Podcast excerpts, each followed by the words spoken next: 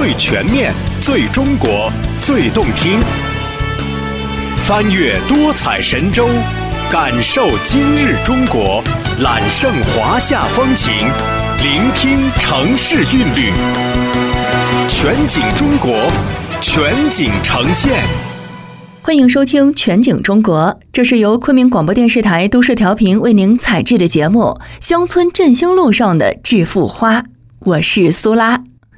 在云南有两样东西可以骄傲地坐着飞机去巡游世界，一种是松茸，另一种就是鲜花。无论是詹姆斯·希尔顿笔下的《消失的地平线》，还是汪曾祺写作的《昆明的雨》，有关云南的描写总有三种东西给人留下最为深刻的印象：蓝蓝的天，清清的水，艳艳的花。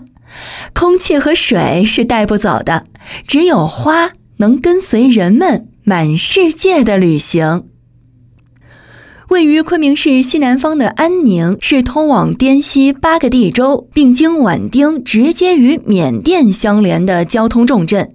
近年来，安宁在推进产业富民进程中，依托当地生态优势和气候特点，引导农民结合市场需求，发展特色花卉产业，带动当地农民增收致富，助力乡村振兴。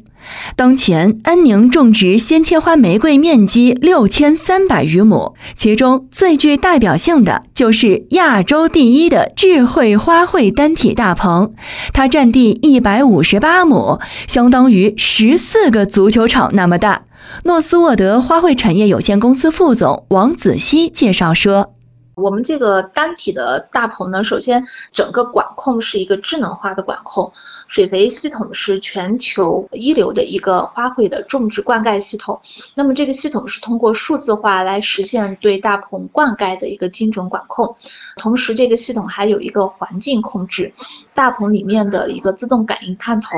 会实时的去搜集我们大棚里温关水湿气的气象数据，这样气象数据传输到我们控制中心以后。会形成一个呃算法，我们的大棚什么时候、什么温度该开窗和关窗，什么情况下该开启或者是关闭遮阳帘，什么时候该开启加温系统，都会通过这样的系统来自动进行控制，而不是人去控制。以前传统的玫瑰种植呢是用土栽的方式，现在的这个无土栽培种植，因为有了精准化的管控和这样的自动水肥，我们能够做到它的产量和质量是原来土栽的两到三倍。可以说，既高效又智慧的种花模式，安宁做出了优秀的示范。更值得一提的是，全新的种植方式还对环保有贡献。对此，王子熙介绍说：“因为它是水肥循环零排放，对我们的土壤没有污染。排放是通过我们的种植槽下面的一个沟渠自动回收到我们水肥系统里面的。这样的一个方式，在原来成本使用的基础上，是节约了百分之五十的成本。”我们一年可以收八茬花，其实基本上是从种下去采收以后开始，嗯，一年四季都有采收。我们产量现在计算下来，大概就是能提高到三倍。据了解，无土栽培每亩每年产花十五至十八万枝，土壤栽培大约在六至八万枝。无土栽培的产量大约是土壤栽培的三倍。而无土栽培的人工和农肥使用量只是土壤栽培的三分之二，甚至是一半，帮助安宁彻底解决鲜切花种植大肥大水污染环境的顽症痼疾，为云花产业可持续发展提供示范样板的是拥有丰富节能减排解决方案经验的国际高端水肥一体化系统。王子熙说。这套系统在花卉种植界里，荷兰就是最好的花卉种植都是在用这个系统。但是荷兰这边的工程师和国内的工作人员呢，都来到现场，根据我们大棚的种植情况，给我们做了一些设置。在月季经济和消费升级的驱动下，鲜花消费正在撑起一个庞大的市场。打开生活方式平台小红书，搜索“鲜花”二字，能得到三百多万篇相关笔记。在外卖平台上，美团数据显示，七月以来，昆明订单量超过三千单的鲜花店有二十多家。八月以来，昆明鲜花外卖订单量环比增长百分之二十二，商户数环比增长百分之三十二，而且有越来越多的消费者在购买鲜花时追求。新意，青睐新品种。诺斯沃德行政专员刘青说：“我们的玫瑰呢，国际的新品种占比为百分之七十，自主知识产权的品种占比为百分之三十。我们的品种平差期会比较长，然后颜色呢也是受主流消费者欢迎，以粉色、然后红色、紫色、黄色为主。就是我们这边拍照的话是特别好看的，也非常欢迎大家来。”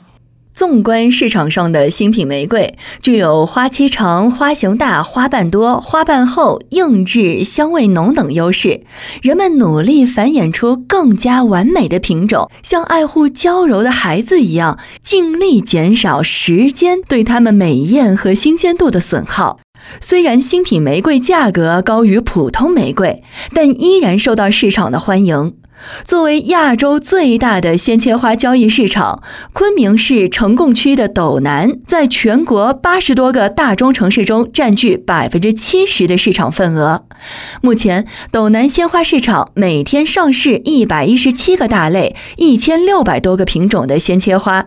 安宁的玫瑰也是从这里成功出圈的。诺斯沃德采后车间主管杨少燕说：“我们的玫瑰花主要的话就是在昆明国际花卉拍卖交易中心出售，通常的话就是两到三块一支，产量的话每天十二万左右。每天下午三点钟，在这个被称为花卉华尔街的地方，来自全国各地甚至世界各地的鲜花供应商在这里拍卖，几百万支鲜切花在这里交易。”一朵鲜花对消费者而言，可能是一天的好心情；对花农而言，可能是一份收入；对某个地区而言，则可能是产业规划的灵感和基础。王子熙说。我们二零零九年就建园了，那个时候我们是把周边农村农户的集体土地统一通过村委会流转过来租赁给我们企业。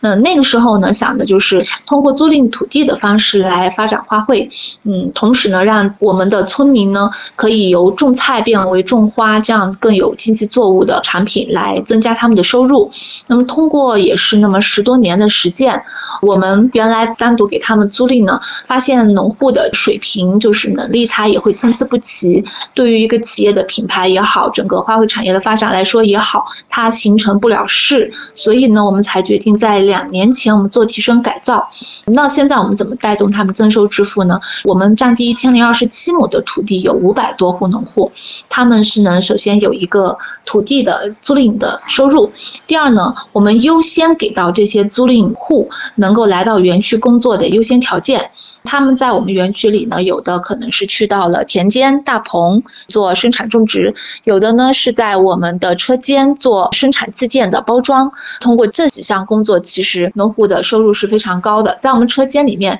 最高的收入可以达到一万多块钱一个月。那么再加上他自己的租赁收入，其实也非常可观，都可以养活一家人了。谈起近年来家乡安宁兴起的玫瑰经济。正在花卉基地忙活的村民们感慨良多。我们这柴，我现在土地流转了以后，我们进来干活上班，在花田的话，三千块钱一个月，带动了周边村子的人来，他们都说比较好。他们就说比较的好，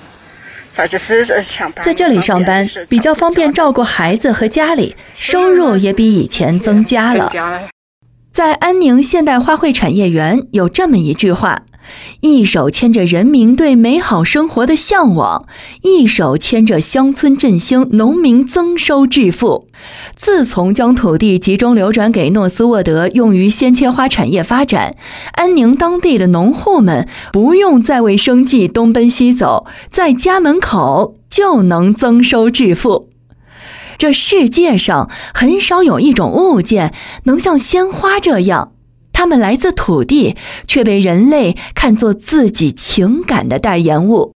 每年有七十亿支鲜花从昆明发向世界各地，就像送给大家的七十亿封情书。以鲜花文化气质浸染的昆明，更是凭着不同凡响的飒爽娇艳之姿，向世人炫着属于未来前进方向的迷人愿景。